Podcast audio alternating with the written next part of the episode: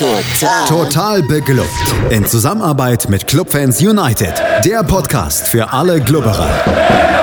Alles, Alles zum ersten FC Nürnberg auf meinsportpodcast.de. Herzlich willkommen zu einer neuen Ausgabe Total Beklubbt, dem Magazin über den ersten FC Nürnberg auf meinsportpodcast.de. Mein Name ist Felix Amrein und wie immer bin ich nicht alleine, sondern habe zwei Gäste bei mir. Sie sind vertraut, äh, ihr kennt die Stimmen. Es sind Stefan Helmer von unserem Kooperationspartner Club Fans United. Hallo Stefan. Hallo, hallo. Und Felix Völkel, dessen Stimme vielleicht noch etwas angeschlagen ist vom gestrigen Stadionbesuch. Hallo Felix. Hallo. Wir haben die Ehre, anders als Jakob, einen Sieg des ersten FC Nürnberg zu besprechen. Und ähm, ja, der fiel nicht gerade gering aus, 4 zu 0 am Ende in Hannover. Es war so gar nicht wie El Kakiko ähm, ja, Anfang des Jahres, äh, ganz im Gegenteil. Es war ja ein ziemlich verrücktes Spiel. Alle Statistiken sprachen am Ende eigentlich für Hannover, außer eben die eine, die alles entscheidende, nämlich die der Tore, die sprach sehr, sehr deutlich für den ersten FC Nürnberg. Und das wollen wir analysieren, wollen aber auch darüber sprechen, warum die Art und Weise, wie der Sieg gestern zustande gekommen ist, ähm, ja, wahrscheinlich nicht zum Aufstieg führen wird. Und ähm, ja, dann am Sonntag äh, der FC St. Pauli, der nächste Gegner des ersten FC Nürnberg und was wir da erwarten, ist natürlich auch noch Thema heute in der Sendung. Anfangen, Stefan, wollen wir, wie so oft oder wie gewöhnlich, ähm, mit der Startaufstellung. Da gab es ja kleinere Änderungen. Ähm, ja, Damir Kanadi hatte mal wieder ein bisschen umgebaut. Ja, ähm, es war so ein 4-1-4-1 dann am Anfang. Ähm, Mühl ist äh, rausrotiert, Sörensen wieder fit. Dafür ähm, ist dann Jäger ins defensive Mittelfeld gerückt, Markreiter war wieder mit dabei ähm, und vorne auch ein bisschen, zwar die gleichen Spieler bis auf Kerk, aber ein bisschen rotiert, frei in der Spitze, Dove dann auf rechts, Hack auf links und im Mittelfeld um Geis und Behrens, ja. Also eine eher äh, defensiv orientierte Aufstellung. Ja, du sprichst es an, defensiv orientiert eigentlich nur so drei richtig Offensive mit Freihack, Dovedan, ähm, dann ja ein relativ defensiv orientiertes zentrales Mittelfeld mit Geis Behrens Jäger und dann eben hinten Viererkette. Eine Aufstellung, wie wir sie von der Grundformation kannten aus der ja, letzten Aufstiegssaison, Felix äh, 4-1-4-1, ähm, kannten wir auch von Michael Kölner. Haben wir jetzt in dieser Saison noch nicht so oft gesehen. Wie war dein Gefühl vor dem Anpfiff? Äh, meines, mh, mm, ja, es war gut und schlecht. Ich wusste, dass irgendwas passieren wird heute, was vielleicht ein bisschen ungewöhnlich ist, aber ob es uns trifft oder nicht, das konnte ich leider nicht sagen. Also es war gemischt. Wäre auch, also wäre wär fantastisch für dich, wenn du es sagen könntest, ne? aber doch eher ungewöhnlich. Dann lasst uns ins Spiel gehen. Äh, es ging ja direkt munter los. Äh, es war die dritte Minute und der erste FC Nürnberg lag, ja, auf einmal in Führung. Ich war gerade noch mal kurz in der Küche, dachte, holst dir noch schnell was zum Essen und auf einmal äh, ja, rief es schon aus dem Wohnzimmer. Äh, eine Situation, Stefan, bei aller Liebe äh, für Hannover, die du eigentlich verteidigen musst. Ähm, so, ein, so ein Freistoß irgendwo mitten im Mittelfeld zentral, dass dann Freida das Kopfballduell gewinnt, das ist das eine, aber dass dann in der Mitte, ja, gefühlt alle Plank stehen und man sich absprechen kann, wer dann letzten Endes das Führungstor für den ersten FC Nürnberg köpft. Georg Markreiter war es am Ende. Das äh, ja, zeigte schon so ein bisschen auf, in welche Richtung es an dem Abend bei Hannover gehen würde. Ja, also die Hannover-Abwehr war da völlig überfordert. Also zwei, dass da zwei völlig blank stehen, das darf einfach nicht sein. Äh, ist ja später nochmal eine ähnliche Szene, aber großer Anteil gehört auch frei an den Tor, weil auf den haben sie sich anscheinend konzentriert an dem Abend und ähm, er hat kein Tor gemacht, aber ähm, war an mindestens zwei beteiligt und ähm, ja, also der, frei zieht da quasi den, den, Fokus auf sich und köpft dann in die Mitte und, und alle schauen quasi nur, was der frei macht und, und vergessen irgendwie äh, Markreiter in der Mitte. Laut Slomka haben sie das ja eigentlich vor dem Spiel äh, mehr als nur einmal besprochen und davor gewarnt und wie das dann passieren kann, weiß ich nicht. Für uns ist gut, ähm, perfekt rausgespielt, ähm, schönes Tor. Ja, absolut. Äh, ich glaube, es wurde ja bei Sky hinterher so ein bisschen auseinandergenommen, ähm, bei, bei jedem Gegentor, dass halt der Abstand einfach nicht stimmt, dass die Verteidiger nicht mit ihren Leuten mitgegangen sind. Ich glaube, Georg Markreiter hatte dann irgendwie 10 Meter zwischen sich und äh, Prip gelegt, der, der den Freistoß, nee, Aogo hatte den Freistoß verschuldet, wenn ich richtig liege. Ähm, Sei es drum, Felix, das war ein Beginn, den man sich besser hätte nicht erträumen können, oder? Nö, das äh, besser geht's eigentlich nicht. Also ich war auch noch nicht wirklich so im Spiel angekommen und plötzlich steht's 1-0. Ähm, ja, war krass, vor allem weil die Situation ja eigentlich eher ungefährlich war. Irgendwie ein Freistoß kurz nach der Mittelfeldlinie. Okay, es ist Geist, der kann auch gut schießen, aber trotzdem sollte es eigentlich normalerweise kein Problem sein und ähm, so krass, also dass dann irgendwie es war ja wahrscheinlich auch ein bisschen einstudiert, so sah das irgendwie aus, dass er auf frei und frei dann rüber und dann waren da irgendwie Markreiter, ich weiß gar nicht, wer noch da stand. Drei Leute, wie du meintest, schon konnten nicht aussuchen, wer den Ball reinmacht. Das war schon, schon krass, weil die Abwehr sich irgendwie gefühlt überhaupt gar nicht bewegt hat, weil es konnten zwei Leute köpfen, ohne dass da irgendwie eine Gegenwehr war. Krass, nach zwei Minuten. In der Folge, Stefan, war es dann so, dass Hannover mit Ballbesitzgefühl zugeschüttet wurde, Nürnberg sich sehr, sehr tief hinten reingestellt hat. Ähm, ich war ein bisschen unsicher, ob das nach den letzten Wochen so das allerbeste Rezept sein würde. Und ich hatte das Gefühl, dass dann Hannover sich relativ gut von diesem 1-0-Schock erholt hat, ähm, dann auch so ein bisschen ins Spiel kam. Sie hatten ja so eine Chance durch Duxch. Äh, Teuchert war schon fast frei vor, vor Matenia, da hat dann Sörensen in, in höchster Not noch geklärt. Wie hast du diese Minuten, diese Viertelstunde nach dem Führungstreffer wahrgenommen? Ja, also der Führungstreffer war natürlich perfekt für uns so früh. Wenn man auswärts so früh in Führung geht, dann finde ich, darf man sich auch ein bisschen zurückziehen. Dann kann man mal die Heimmannschaft kommen lassen, mal ein bisschen spielen lassen und ähm, kann sich selber aufs, aufs Umschaltspiel konzentrieren. Und ja, Hannover hat nicht die zwei Chancen, die du da beschrieben hast, diese Halbchancen. Mehr war da ja nicht. Also das die haben auch viel quer gespielt, viel mit dem Torwart hinten rumgespielt. Ähm, es war zwar viel Ballbesitz, äh, Florian Zenger beschreibt es ja als leeren Ballbesitz, weil sie damit nichts anfangen konnten. Ähm, ja, so war es auch im Endeffekt. Also ich saß relativ beruhigt vom Fernseher, weil ich mir gedacht habe, naja, also irgendwie ähm, kommt da nichts. Ne? Klar war, dass wir natürlich nachlegen mussten irgendwann, dass irgendwann wir eine Konterchance nutzen müssen.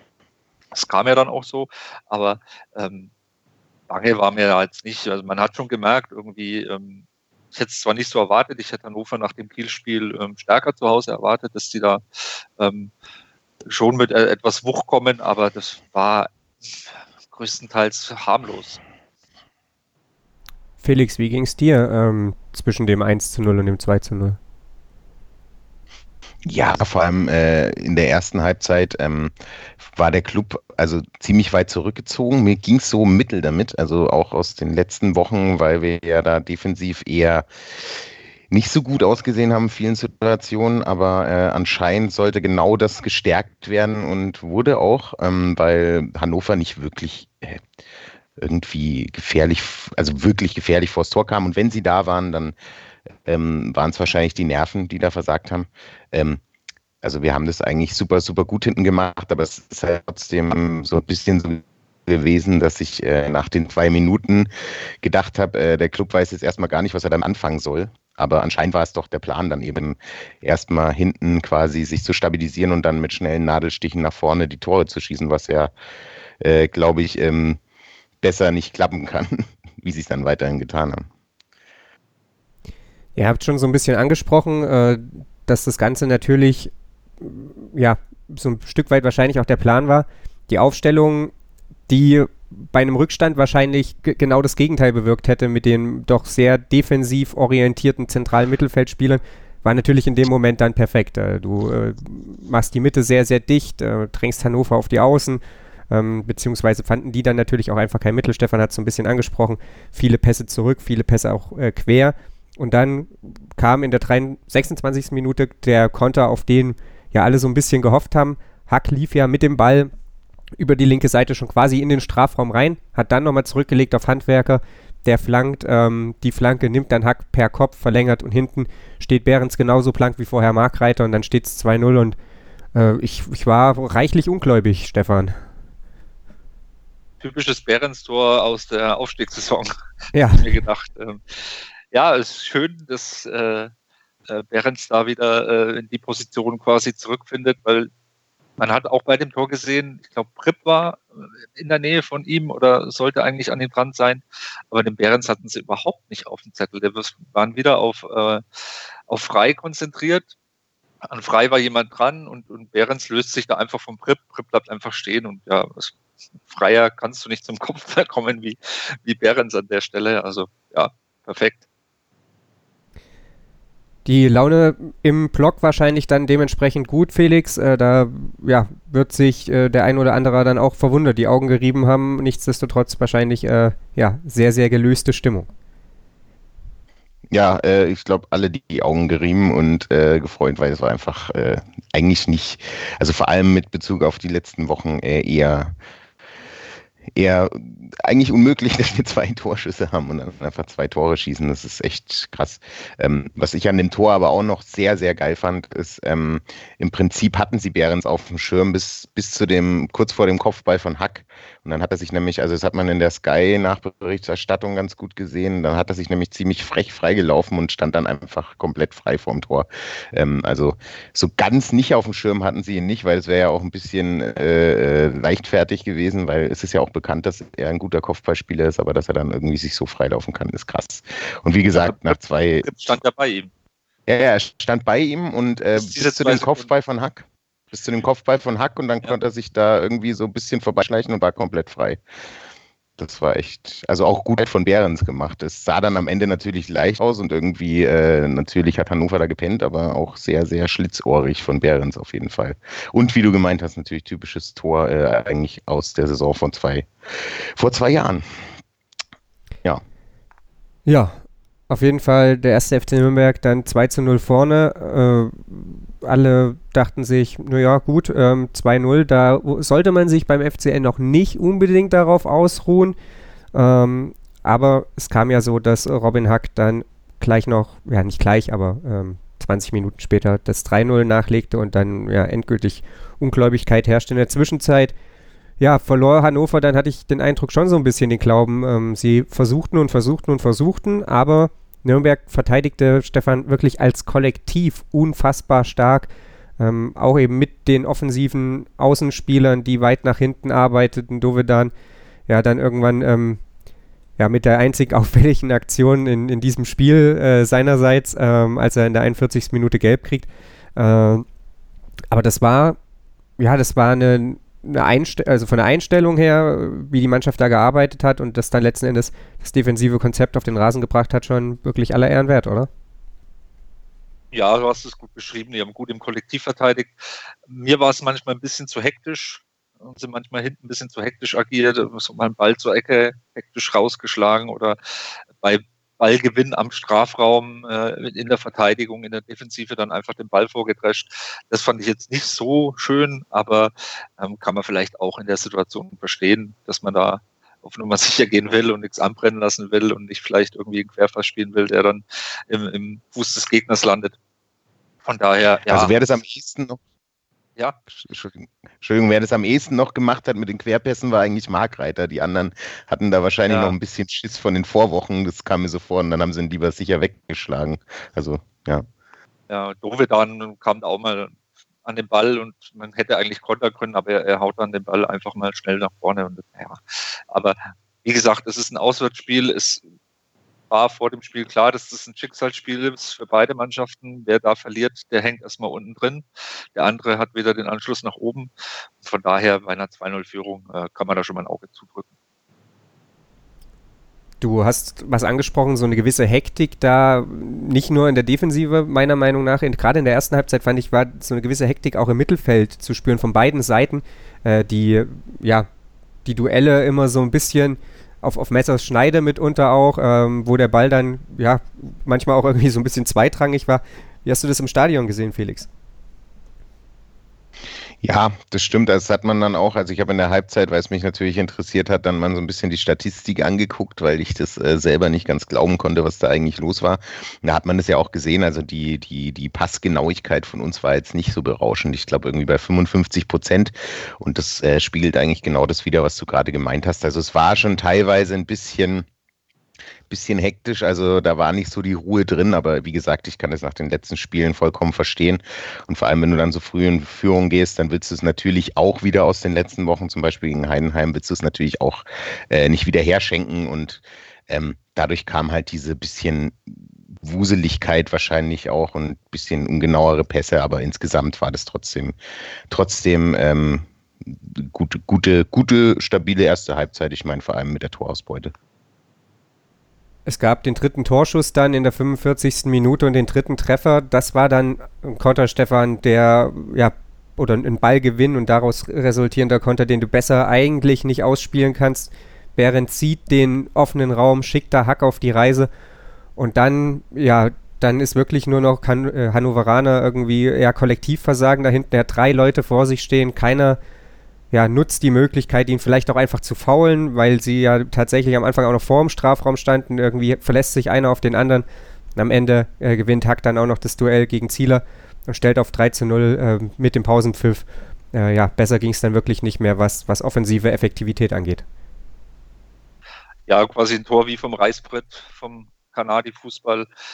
Ähm, ich fand schon allein gut, wie, wie Jäger da in dem, im Mittelfeld den Ball gewinnt. Also der führt da den, den wichtigsten Zweikampf äh, und daraus äh, entsteht dann das Tor. Ähm, und wie das natürlich dann äh, Hack macht, ist äh, traumhaft, ne? dass er da auf drei Mann zuläuft und dann der eine gibt schon auf und dann, dann macht er nochmal einen Zeitfallschritt, einen Haken und, und macht das Tor perfekt. Also auch zu dem Zeitpunkt natürlich, ähm, das war der, der, der Genickschlag ähm, für Hannover, danach war der Ofen aus. Das hat man dann auch auf den Rängen gehört, das sind ja schon die ersten Zuschauer gegangen. Das hat man bei Mirko Slomka im Gesicht gesehen, der es nicht glauben konnte, der, der auch wusste, dass das Spiel ist eigentlich gelaufen und ja, besser geht's nicht. Besser kannst du kein Auswärtsspiel spielen, glaube ich. Felix, äh, im Stadion sicherlich dann endgültig äh, ja, Euphorie pur. Man hat äh, in der Fernsehübertragung immer gehört, dass es relativ laut im Stadion war. Ich bin der ja, festen Überzeugung, dass ihr das wart und nicht die Hannoveraner. Ähm, wie groß waren, waren deine Sorgen? Manch einer hat ja die ominöse 3 zu 3 äh, Geschichte aus dem Jahr 2013, wenn ich mich richtig erinnere, hervorgekramt. Ähm, spukte die dir auch in den Kopf? Äh, nicht nur mir, die, dieses 3 zu 0 zur Halbzeit ist so allgemein durch den Block gespenstert. Äh, irgendwie in der Halbzeit ähm, ist ja klar, ist der Club. Und äh, viele haben auch gesagt, ich glaube, das erst ab der 85. Minute oder ich selber habe eigentlich für mich auch gesagt, erst ab der 80. kann ich mir so wirklich sicher sein. Wobei man auch gemerkt hat, nach dem 3-0 bei Hannover, ist, also vor allem nach dem Wiederanpfiff hat man das gemerkt, es ging gar nichts mehr. Also das war wirklich, wirklich erstaunlich. Und wie ihr schon gemeint habt, besser kann man Auswärtsspiel nicht spielen, aber trotzdem war es halt immer noch der Club und immer noch habe ich mir gedacht, ah, es sind noch 45 Minuten zu spielen. Erstmal erstmal gucken, wie äh, sie wieder reinkommen. Es kann ja sein, dass Hannover irgendwie ein frühes Gegentor schießt und dann, äh, ja, wissen wir ja, wie es laufen kann. Aber ja, also noch sehr skeptisch, obwohl es 3-0 gestanden hat. Genau. Und ich bin mir auch ziemlich sicher, dass spätestens nach dem 3-0 ähm, auf jeden Fall der Gästeblock die Lautstärke gemacht hat, nicht die anderen.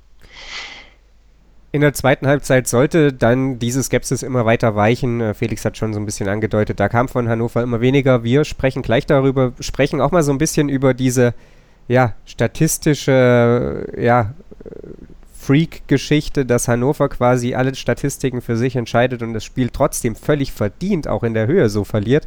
Ähm, und ja, ziehen unser Fazit, sprechen natürlich auch noch über das 4 zu 0. Gleich hier bei Total Beklubbt. Die komplette Welt des Sports. Wann und wo du willst.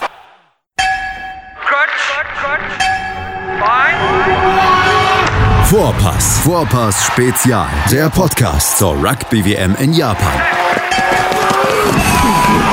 Ab dem 20. September liefert dir Andreas Thies mit den Experten unseres Rugby Talks Vorpass ja, alles rund um das Rugby-Event des Jahres.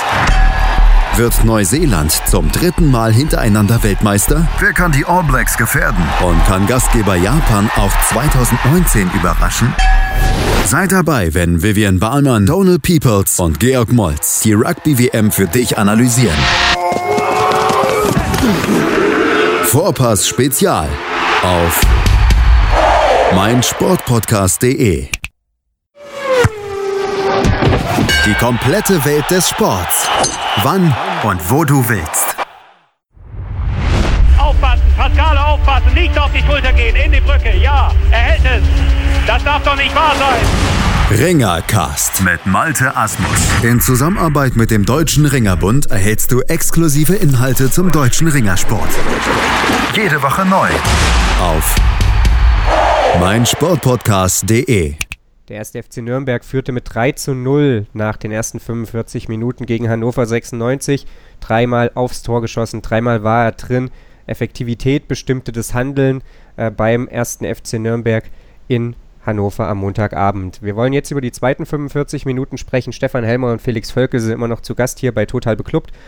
Und ja, Mirko Slomka, der war schon ein bisschen ratlos, hat nach dem Spiel ja auch erzählt, dass die Köpfe in der Kabine schon hingen. Er hat dann einen Doppelwechsel vorgen äh, vorgenommen, ja, zur Halbzeit Muslia und Weidand kamen dann aufs Spielfeld. Äh, die Formation hat bei Hannover hat sich ein bisschen geändert, Stefan.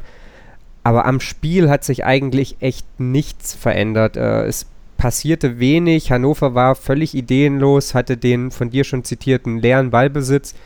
Der erste FC Nürnberg war dann ähm, ja, in seiner Effektivität nicht mehr ganz so gnadenlos, hat dann ja mal so ein paar Chancen vergeben, aber das Spiel, ja, ich will nicht sagen, plätscherte da nur noch vor sich hin, aber man hatte nicht irgendwie den Eindruck als, als Klubberer, dass das irgendwie noch aus der Hand gegeben wird, oder? Nee, also ziemlich früh dann so ab der 60. war irgendwie klar, dass das Spiel gewinnen wir. Also da müsste schon ein Wunder passieren, dass äh, Hannover dann nochmal irgendwie rankommt. Die hatten zwar, glaube ich, so zwischenzeitlich mal 80 Prozent Ballbesitz, aber es kam halt auch wirklich nichts zustande bei Hannover. Es waren halt wieder immer die noch die gleichen Quer- oder Rückpässe. Ich glaube, äh, von den ganzen vielen Ballbesitzphasen haben, haben sie bloß insgesamt zehn Angriffe kamen daraus äh, zustande. Ähm, ich glaube, in der zweiten Halbzeit gab es mal manchmal so ein Aufblitzen, wo mal Duck äh, im, Strafraum auftauchte, aber dann äh, auch der, der Pass zu ungenau war. Es war alles nicht präzise, was Hannover da gemacht hat. Ähm, da ist überhaupt keine Gefahr ausgestrahlt und trotz diesen, diesen hohen Ballbesitz, den Hannover hatte, war der Club eher dem 4 zu 0 näher als Hannover irgendwie dem Anschlusstreffer.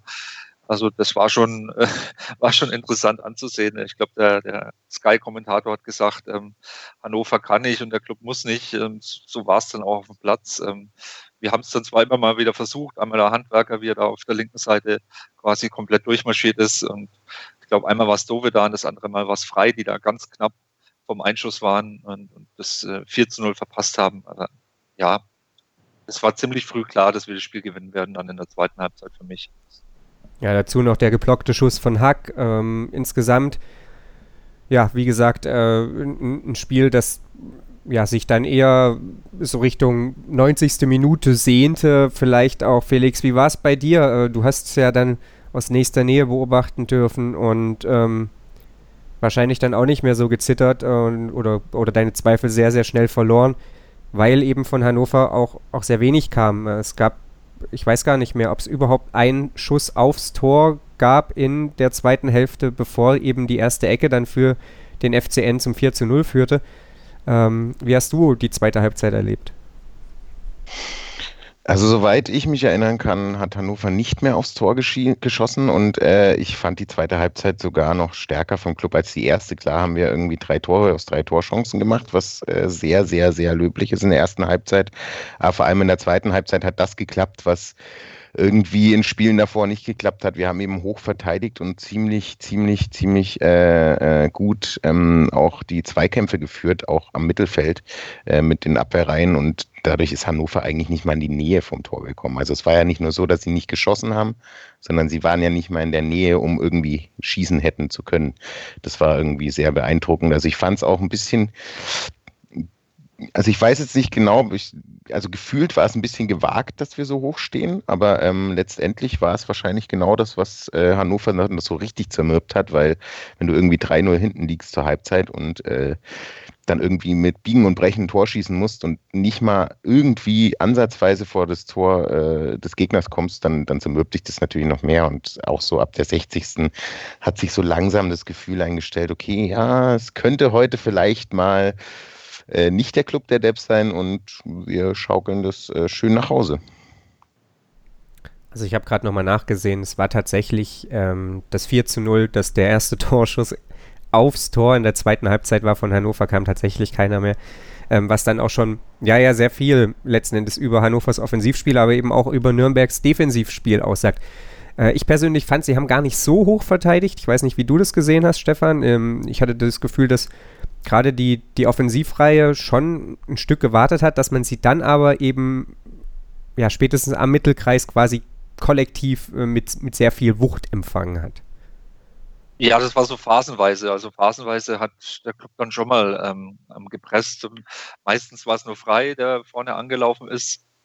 Aber manchmal ist da auch, ähm, sind auch die anderen mit, äh, mit Dovedan und, und Hack und, und Geisen, Behrens manchmal ein bisschen. Ähm, ja, das war so phasenweise. Phasenweise haben wir schon hoch verteidigt, aber dann haben wir uns wieder ein bisschen zurückgezogen. Ähm, ja, aber wir mussten ja auch nicht. Wir mussten ja auch nicht. Also Hannover hat uns ja nichts angeboten. Ne? Also ähm, ja. Am Ende, wie gesagt, das 4 zu 0 noch. Äh, Geist dann mit der Standardsituation äh, tritt die Ecke. Mark Reiter kann gefühlt ohne Begleitschutz irgendwie durch den Strafraum laufen, ähm, muss nicht mal wirklich hochspringen, und kann dann wirklich ja, im Prinzip den Ball perfekt mitnehmen und lenkt ihn Richtung äh, lange Ecke. Ähm, Schlusspunkt. Dann eben auch noch durch Mark Reiter, nachdem er ja schon den Torreigen eröffnet hatte.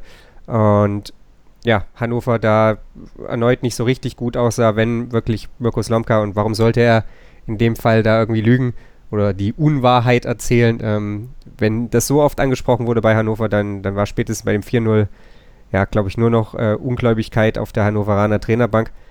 Felix, es war irgendwie dann der passende Schlusspunkt unter ein verrücktes Spiel, oder? Ja, definitiv, vor allem, weil das die allererste Ecke für den Club war. Es war schon vorher immer witzig, wenn äh, Hannover eine Ecke hatte, dann stand da irgendwie 4 zu 0, 5 zu 0, 6 zu 0 und danach haben sie wieder umgeschwenkt aufs Ergebnis und du hast dir gedacht, was ist hier eigentlich los? Und äh, ja, dann kam in der ca. 80. Minute nach äh, Rangeleien und ähm, was weiß ich nicht, das hat ja auch ein bisschen gedauert, ich weiß gar nicht genau, was da los war. Auf jeden Fall so zwei Minuten, bis dann endlich dieser äh, erste Eckball des ersten FC Nürnbergs ausgeführt werden durfte. Ich habe vorher gesagt, es wird jetzt ein Tor. ja, weil also war ja auch nicht so unwahrscheinlich bei den ganzen Sachen, die vorher passiert sind. Und dann so ist es auch gekommen. Erster Eckball, wieder Markreiter, der sich da irgendwie durchschlängelt von der Mitte äh, nach außen und ähm, den Ball annimmt und direkt äh, super reinköpft.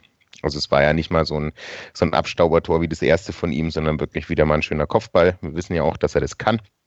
Und äh, hat dann das Kraut für Hannover gar fett gemacht für uns. Ähm, das 4 zu 0, was irgendwie mit der höchste Auswärtssieg in der zweiten Liga ist, was einfach unglaublich ist, wenn man einfach bedenkt, dass wir vier Torschüsse hatten, vier Tore. Das ist irgendwie, irgendwie surreal, aber war mega gut.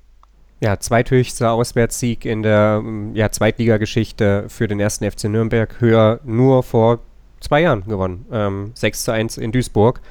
Und ja, du hast ähm, schon so ein bisschen angesprochen, äh, hat dann natürlich den Grau, den, ja, das Kraut für uns fett gemacht.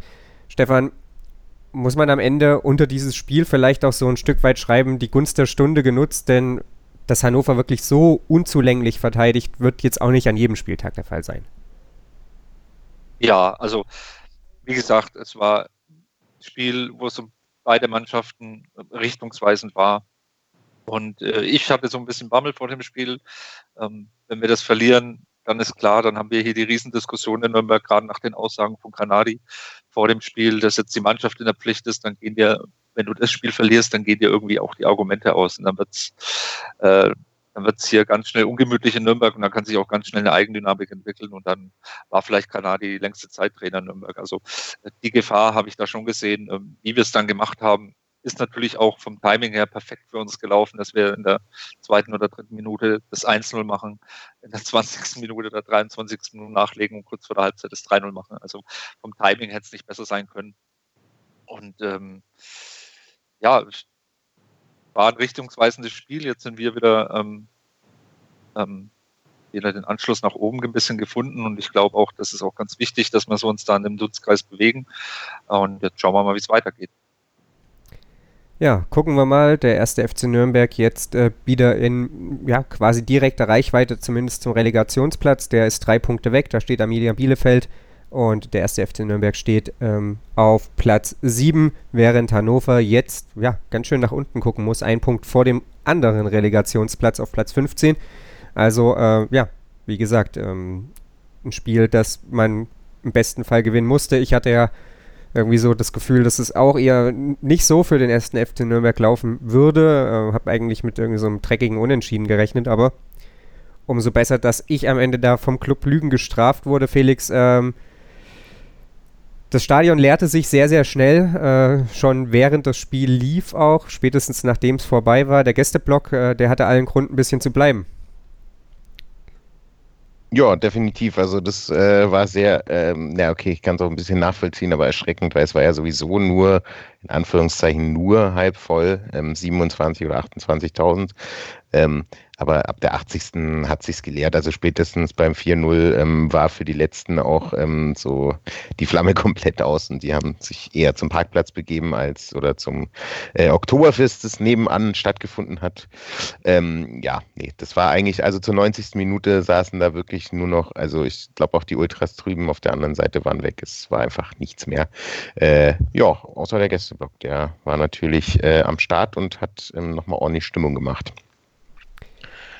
Es war aber auch ein bisschen, es hat sich so ein bisschen wie so ein, also allgemein insgesamt so angefühlt wie so ein äh, Test-Geisterspiel, irgendwas, was ganz komisch war. Also auch schon von vornherein war die Stimmung so ein bisschen komisch. Das kann aber auch daran liegen, dass einfach das letzte Jahr noch ein bisschen nachgewirkt hat, äh, wo ja das groß erwartete El Kakiko, Felix, wir waren beide da, äh, stattgefunden hat und alle so ein bisschen Angst hatten, dass was, was denn eigentlich heute passiert. Ja. Ich wäre lieber gestern da gewesen. Aber wer wäre das nicht? Ähm, wir sprechen gleich darüber, warum dieses Spiel statistisch äh, so unglaublich komisch ist, ähm, was es in gewisser Weise zu einem Freak-Spiel macht. Äh, der ein oder andere erinnert sich vielleicht noch, dass wir vor fast genau einem Jahr ein ähnliches Freak-Spiel erlebt haben. Damals gewann Borussia Dortmund mit gefühlt sieben Torschüssen, 7 zu 0 gegen den ersten FC Nürnberg. Umso schöner, dass es dieses Mal andersrum gegangen ist. Ähm, dass ja, die Auswertung der äh, Statistiken oder unsere ja, Diskussion dazu, die hört ihr gleich hier bei meinsportpodcast.de. Wie viele Kaffees waren es heute schon? Kaffee spielt im Leben vieler eine sehr große Rolle. Und das nicht nur zu Hause oder im Café, sondern auch am Arbeitsplatz. Dafür gibt es Lavazza Professional. Kaffee am Arbeitsplatz, der genauso lecker schmeckt wie in eurem Lieblingscafé. Die perfekte Kaffeelösung für jede Art von Unternehmen. Klein, mittel, groß. Ihr habt auf jeden Fall einen Kaffee, der schmeckt. Die richtige Motivation für eure Arbeitstage. Alle Infos zu Lavazza Professional findet ihr auf lavazzapro.de mit allen Kaffeelösungen für euer Büro. Ich habe mich natürlich schockverliebt, weil die war wirklich ganz, ganz klein. So begann die Mensch-Hund-Beziehung zwischen Christina und Tierschutzhund Frieda. Und wie es danach, nach dem ersten Moment der Verliebtheit, so weiterging und welche Klippen es danach zu umschiffen galt, das hört ihr in der neuen Ausgabe von Iswas Dog, dem Podcast für harmonische Mensch-Hund-Beziehungen. Iswas Dog? Mit Malte Asmus. Überall, wo es Podcasts gibt. Die komplette Welt des Sports. Wann und wo du willst. Die MSP-WG. Jeden Sonntag spricht unsere Redaktions-WG beim Feierabendtisch über alles, worüber man halt so spricht. Ob mit Sportbezug oder ohne. Und du kannst mitmachen. Sprich mit im Podcast oder beteilige dich über den Hashtag MSPWG. Die MSPWG auf meinsportpodcast.de. Die komplette Welt des Sports. Wann und wo du willst. Swing and a Miss. Der Podcast zur Baseball-Bundesliga. Das Neueste aus der stärksten Liga in Deutschland. Von Hamburg bis nach Haar. Von Heidenheim bis Paderborn. Tim Collins von EuroBaseballTV.com und Andreas Thies schlagen die verbalen Home Runs. Swing and a Miss. Jetzt abonnieren auf meinsportpodcast.de. Am Ende gewinnt der erste FC Nürnberg mit 4 zu 0 in Hannover, obwohl er in jeder Statistik eigentlich unterlegen war und das mitunter sehr, sehr deutlich. Warum das dennoch ein völlig verdienter Sieg war, darüber sprechen wir jetzt hier bei Total Beklubbt. Wir haben es jetzt schon mehrfach angesprochen, der Club mit vier Torschüssen, äh, viermal erfolgreich. Insgesamt gab es acht Schüsse Richtung Tor. Äh, Hannover hat derer zehn zustande bekommen, obwohl sie ja fast 75 Prozent Ballbesitz hatten, haben aber eben auch nur einen aufs Tor gebracht, Stefan. Äh, das ist schon so ein bisschen was, was äh, ja andeutet, warum Hannover trotz eben massenweise Ballbesitz, mehr Torsch Torschüssen oder Schüssen überhaupt. Ähm, am Ende ja vielleicht auch eben die, die Mannschaft war, die zu Recht unterlegen war, auch wenn man sich eben anschaut, von wo Hannover geschossen hat. Das waren dann ja so ein bisschen Verzweiflungsschüsse mitunter aus relativ großer Entfernung. Bedeutlich, dass das Hannoveraner Offensivspiel äh, ja, einfach reichlich einfallslos war und der Club das letzten Endes auch gut unterbunden hat. Ja, du hast im Endeffekt schon alles gesagt, ne? also ganz klar. Ich glaube, die Torschussstatistik ist ähm, 10 zu 8 Schüsse und äh, aufs, aufs Tor 1 zu 4 Schüsse. Ist, am Ende gewinnt der Club 0-4. Ähm, vier, vier Schüsse aufs Tor, viermal getroffen. Das ist natürlich gnadenlos effektiv. Aber im Endeffekt auch waren es jetzt keine Zufallstreffer, sondern richtig gut rausgespielte Tore. Und äh, wenn Hannover in einem Heimspiel nur, nur einen Schuss aufs Tor bringt, dann nutzt ja auch 80 Prozent Ballbesitz nichts, wenn du damit nichts anfangen kannst. Ähm, wir haben das gut verteidigt, manchmal ein bisschen zu hektisch verteidigt, haben wir ja schon angesprochen. Ähm, aber wir haben uns eigentlich richtig clever angestellt in dem Spiel und ähm, sind eigentlich auch wie eine Auswärtsmannschaft dann aufgetreten, wie eine Auswärtsmannschaft das halt auch dann macht. Ähm, das war klasse, das war clever umgesetzt. Ähm, da ist immer noch Luft nach oben. Bin mal gespannt, wie es nächste Woche läuft. Aber ähm, wie wir es in dem Spiel gemacht haben, wie wir es da gelöst haben, zusätzlich noch mit den perfekten Timings, die wir gehabt haben, ähm, ja, also kann man nicht viel meckern. Du hast ja vorhin schon mal so ein bisschen angesprochen, Felix, die Passstatistik für den ersten FC Nürnberg, die war eigentlich sehr, sehr gruselig. Also wenn man sich einfach anschaut, wie viele Pässe überhaupt beim ersten FC Nürnberg angekommen sind, am Ende waren es knapp 67 Prozent, zwischenzeitlich waren es deutlich weniger. Ist das was, wo man eigentlich danach äh, ja, geneigt ist, auf eine, auf eine Profifußballmannschaft so ein bisschen einzuhauen, weil das ja ein Wert ist, der, der deutlich unter dem liegt, wo er liegen sollte. Ähm, auch da Hannover deutlich, deutlich effektiver oder deutlich ja, genauer 88 Prozent. Ähm, es war aber eben die Art und Weise, wie die Pässe gespielt wurden oder wohin sie gespielt wurden. Wir hatten schon so ein bisschen darüber geredet. Hannover viel zur Seite, viel nach hinten. Der erste FC Nürnberg manchmal ein bisschen hektisch äh, mit dem langen Ball, der da von hinten rausgetroschen wurde, aber eben vor allem, ja, so ein bisschen das Muster, das Kanadi gerne sehen möchte, in allererster Linie den Ball nach vorne gespielt und äh, deswegen dann wohl auch eher zu verzeihen, dass der Ball eben vielleicht nur jedes zweite, jede oder eben zwei von dreimal ankommt, oder? Ja, auf jeden Fall. Also genau das, was du meintest, das hat auf jeden Fall, äh, wenn man am Verteidigen ist, wahrscheinlich die, pa also es ist einfach nur eine Theorie. Wahrscheinlich gibt es da auch Mannschaften, die spielen aber wahrscheinlich ein bisschen höherklassiger. Äh, wenn die ähm, defensiv spielen, dann haben die natürlich eine höhere Passgenauigkeit, aber ähm, ja, und das Spiel war auch nicht ausgelegt auf äh, Ballbesitz, deswegen dann lieber den sicheren äh, Wegschlager oder äh, den nicht so genauen Pass, aber dafür hinten dicht. Aber genau. Also ich denke auch, dass ähm, sowohl wir nicht die ganze Zeit mit diesem System spielen werden, wie auch äh, definitiv ähm, an der Passgenauigkeit ein bisschen arbeiten müssen. Das war ja auch in den letzten Spielen, nachdem sich gebessert hat in den letzten beiden Spielen, dann auch wieder nicht so, so äh, überragend, auch wenn wir nicht so defensiv gestanden haben. Also das ist auf jeden Fall was, was wahrscheinlich wieder mit Selbstbewusstsein kommen wird, weil ich kann mir nicht vorstellen, dass die Jungs nicht passen können. Das kann ich mir sehr, sehr schlecht vorstellen. Und äh, ich glaube, das ist was, was wirklich, ähm, sollten wir jetzt äh, rein hypothetisch gegen St. Pauli auch noch gewinnen. Ähm, ich glaube, dass dann auch die Passquote wieder nach oben gehen wird, automatisch dadurch, dass sie einfach äh, ein bisschen sicherer ähm, auf den Beinen stehen. Du sprichst es an, St. Pauli, ähm, perfekte Überleitung eigentlich. Lasst uns darüber sprechen, warum dieses Spiel eben kein Muster für die, für die restliche Saison sein kann.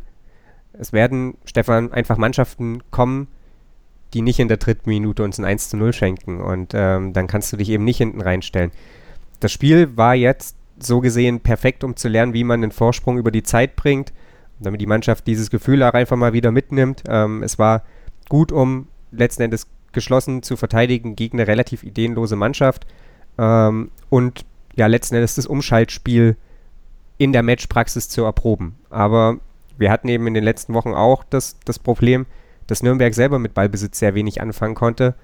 Und äh, insofern wird wahrscheinlich der Großteil der Gegner Nürnberg eher den Ball geben, als ihn selber ja, zu fordern, oder?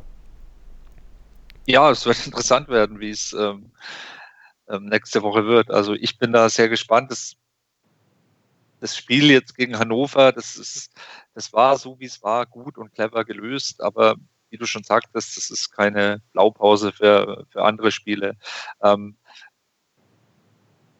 was, was man daraus mitnehmen kann, ist auf jeden Fall, dass man nicht unbedingt, ähm, dass wir nicht unbedingt das Spiel machen müssen, um Tore zu erzielen. Ne? Das ist vielleicht auch für ein Heimspiel ähm, äh, vielleicht mal ganz hilfreich. Ne? Wir haben es gegen Karlsruhe gesehen, ähm, da, hat, da waren wir in der Rolle mit dem Ballbesitz und, und wussten nicht so recht, was wir damit machen sollten. Ähm, vielleicht ist das auch eine Lösung, dass man dann mal sagt, okay, dann, dann ziehen wir uns halt mit dem Ballbesitz mal wieder ein bisschen zurück, lassen wir mal den Gegner ein bisschen Ball und schauen, dass wir unsere Konter auf die Straße bringen. Das kann auch eine Lösung sein. Also in dieser zweiten Liga, ich glaube nicht, dass du da mit, ähm, mit schönen Offensivfußball, es war auch bei uns in der Aufstiegssaison nicht anders, haben wir, haben wir da auch nicht gespielt. Ähm, das kannst du vielleicht machen, wenn du der VfB Stuttgart bist, wenn du die, wenn du die Einzelspieler dafür hast, so, so ein Spiel aufzuziehen, dann kannst du das vielleicht machen. Aber ich glaube, wir als erster FC Nürnberg sind da noch ein bisschen in der Lernphase, in der Findungsphase, ähm, gerade auch mit dem neuen Trainer und so weiter. Ist mir ja alles. Ähm, ja, wir müssen flexibel sein, glaube ich, ähm, wie wir gegen andere Gegner spielen. Und ich glaube nicht, dass es äh, das eine Spielsystem, den einen Spielstil gibt, den du über 34 Spieltage durchziehen kannst. Felix, was gibt es deiner Meinung nach noch Positives, was man aus diesem Spiel äh, mitnehmen kann, abgesehen eben äh, ja, davon, dass man beispielsweise gnadenlos effektiv war? Äh, ich fürchte, wir werden nicht jede Woche so eine Effektivität sehen, aber zumindest eine gesteigerte Effektivität verglichen mit den Vorwochen wäre ja schon mal wünschenswert. Ähm, was nimmst du Positives aus dem 4 0 Erfolg in Hannover mit? Also das allererste, weil ich ihn auch äh, als Typ sehr gern mag, Margaretti ist back. Also äh, ich fand sehr stark, wie er jetzt zurückgekommen ist, äh, gleich zwei Tore gemacht hat und auch äh, meiner Meinung nach so ein bisschen, bisschen äh, die Stimme in die Hand genommen hat und hinten in der Abwehr so ein bisschen äh, koordiniert hat, was da jetzt eigentlich los sein soll. Fand ich, fand ich stark von ihm. Das hat mich so ein bisschen auch erinnert an die Aufstiegssaison, wo er auch sehr, sehr stark gespielt hat. Ähm, das fand ich super, weil ähm, vor allem in der Innenverteidigung wir ja auch gemerkt haben in den letzten Spielen, dass Lukas Mühl gerade zum Beispiel nicht so auf der Höhe ist, was mich eher verwundert hat. Ähm, da ist es wichtig, glaube ich, dass auch ähm, auf jeden Fall jemand reinkommen kann wie Mark Reiter, der dann äh, auch durch das Spiel jetzt auf jeden Fall Selbstbewusstsein hat und äh, vielleicht die Form erreicht, ähm, die er auch vor zwei Jahren hatte. Das fand ich auf jeden Fall super. Dann äh, Behrens hat mir auch bei den wenigen, aber dann guten äh, äh, Offensivaktionen gefallen. Ähm, das fand ich auch gut. Ähm, ein Tor, eine Vorlage und äh, also die Vorlage auf Hack war auch super, super geiler Pass. Äh, mega gut. Man hat es ja auch gesehen, wie er sich gefreut hat nach seinem Tor und einfach mal die letzten Wochen rausgeschrien hat. Das war auf jeden Fall sehr wichtig, auch für ihn. Und äh, äh, Handwerker fand ich auch sehr gut. Ähm, vor allem dann in der zweiten Halbzeit, wo er sich so ein bisschen durchsetzen konnte. Ich glaube, da ist auch noch sehr viel Potenzial nach oben und natürlich äh, Hack ähm, da bin ich wirklich nochmal gespannt und hoffe einfach, dass er nicht in der Winterpause schon wieder nicht mehr beim ersten FC Nürnberg ist, weil das Potenzial hat er auf jeden Fall. Und es gab noch einen Flop für mich, ähm, weil er ziemlich untergegangen ist, aber das kann natürlich auch mal passieren. Ähm, das ist äh, Dovedan, war jetzt in dem Spiel nicht so präsent, aber das kann ja auch mal passieren.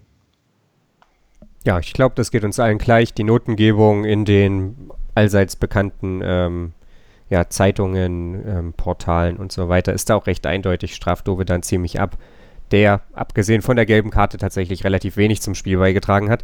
Äh, was ich relativ positiv einfach auch finde, ist, äh, und das spielt so ein bisschen da rein, was Stefan auch schon gesagt hat, es gibt nicht nur den einen Plan oder kann nicht nur den einen Plan geben, äh, dass die Standardsituationen relativ gefährlich waren, dass man da scheinbar auch wieder ein bisschen, Felix hat es ja vorhin gesagt, wirkte so ein bisschen einstudiert, kreativer geworden ist dass es, wenn es eben vielleicht offensiv auch nicht so gut funktioniert, dass man dann einfach über die Standards zum Erfolg kommt, ähm, da seine Chance sucht, dass da, ja, Markreiter und Behrens jetzt das Köpfchen eingestellt haben, kann für den ersten FC Nürnberg nur gut sein. Ähm, dürfen wir gespannt sein, wie es dann letzten Endes weitergeht. Ähm, ja, gelobt haben wir viel. Äh, Dovedan haben wir gerade schon so ein bisschen abgestraft. Stefan, gibt es was, was dir ein bisschen Sorge bereitet im Hinblick vielleicht auch auf den FC St. Pauli am Sonntag? Ja, das ist für mich wieder ein großes Fragezeichen, weil es ein komplett anderes Spiel wird. Ähm, von daher habe ich natürlich ein bisschen Sorge, ähm, dass wir vielleicht ähm, das Spiel verlieren oder vielleicht wieder nur unentschieden spielen. Ne, also ich bin da wirklich gespannt, wie wir es lösen, aber weil du jetzt gerade die Standardsituation angesprochen hast, das war jetzt richtig gut in Hannover. Ich glaube, wir hatten in dieser Saison schon Spiele, wo wir 14 oder 15 Ecken hatten und die alle kläglich vergeben haben. Von daher ist das, finde ich jetzt mal positiv. Das, das ist das Positivste, glaube ich, was wir aus dem Spiel auch mitnehmen können, äh, dass wir äh, gnadenlos effizient wieder bei Standards sein können, dass unsere Standards wieder richtig gefährlich sind und ähm, dass der Gegner da aufpassen muss.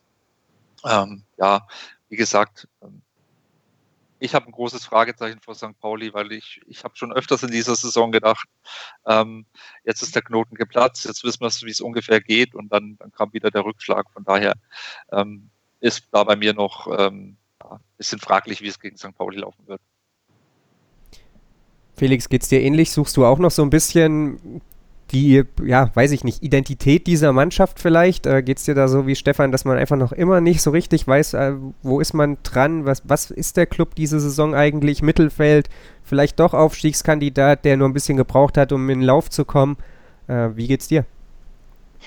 Ja, das wird man jetzt äh, definitiv in den nächsten zwei Spielen äh, noch ein bisschen mehr merken, aber mir geht es eigentlich ähnlich. Also es waren super, super starke Spiele dabei. Ich nehme da auch Spiele wie zum Beispiel gegen Heidenheim einfach mal mit rein, wo wir 80 Minuten ihnen eigentlich keine Chance ähm, gegeben haben und dann am Ende trotzdem nur 2-2 gespielt haben oder eben äh, das vorletzte Spiel, das einfach, naja, keine Ahnung, glücklich gegen KSC mit 1-1 für uns ausging, was einfach irgendwie so ein bisschen zurückgehen in alte Gewohnheiten aus der ersten Liga, obwohl gar nicht so viele Spieler aus der ersten ähm, in dem Moment auf dem Platz standen. Aber äh, dieses ideenlose Ball verteilen, keiner bietet sich an, ähm, das haben wir halt auch gesehen. Deswegen ist es noch sehr, sehr schwer zu sagen, was da eigentlich passieren kann.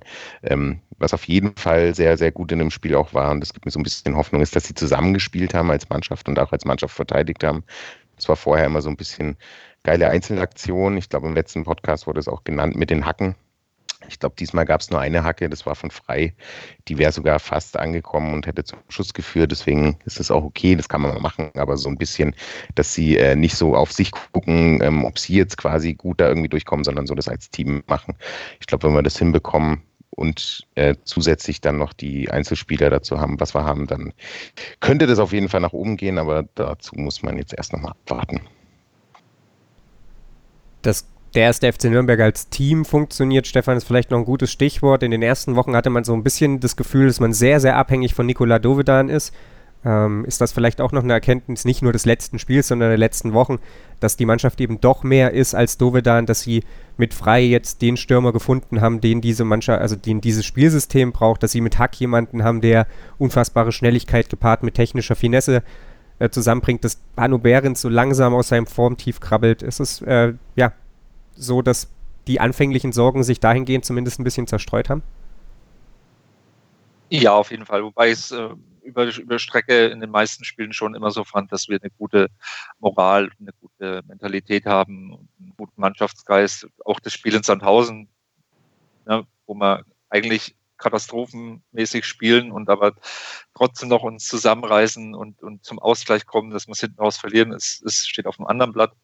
Aber ähm, es war eigentlich schon immer so, dass man das Gefühl hatte, ähm, dass da nicht elf Einzelspieler auf dem Platz sind, sondern dass da schon Großteil davon der Mannschaft ist. Ähm, von daher macht mir das weniger Sorgen. Gut, dann belassen wir es dabei. Blicken alle sehr, sehr gespannt in Richtung Sonntagmittag. Ähm, schauen, was der erste FC Nürnberg dann gegen den FC St. Pauli zustande bringt. Der FC St. Pauli auch seit fünf Spielen ungeschlagen, genauso wie der erste FC Nürnberg. Äh, auch da zeigt der Trend aktuell klar nach oben. Aktuell St. Pauli Sechster, der erste FC Nürnberg Siebter. Vielleicht das nächste Schicksalsspiel dann, ähm, bei dem sich entscheidet, wer dann wirklich oben dabei bleibt oder wer eben wieder im Mittelfeld versinkt. Ähm, nach dem Spiel gegen St. Pauli ist ja dann schon wieder Länderspielpause. Und äh, wir werden es dann natürlich analysieren. Ich bedanke mich auf jeden Fall bei Stefan Helmer und bei Felix Völkel für ihre Einschätzung zum Spiel, für ihre ja, Einschätzung zur Stimmung in Hannover. Und ähm, am Freitagabend, diese Woche etwas später als sonst, gibt es dann auch noch das Gegnergespräch zum FC St. Pauli. Mike aus dem Übersteiger-Podcast ähm, wird dann mit mir über die bisherige Saison der Kiezkicker reden. Natürlich wie immer hier bei Total Beklubbt auf meinsportpodcast.de. Total. Total beglückt. In Zusammenarbeit mit Clubfans United. Der Podcast für alle Glubberer. Alles, Alles zum ersten FC Nürnberg auf meinsportpodcast.de. 90 Minuten. Zwei Teams. Pure Emotion. Es geht wieder los. Die Fußball-Bundesliga auf meinsportpodcast.de. Abonniere jetzt deinen Bundesliga-Podcast und sei dabei im Bully Special. Weserfunk. Auf die Zirbelnuss.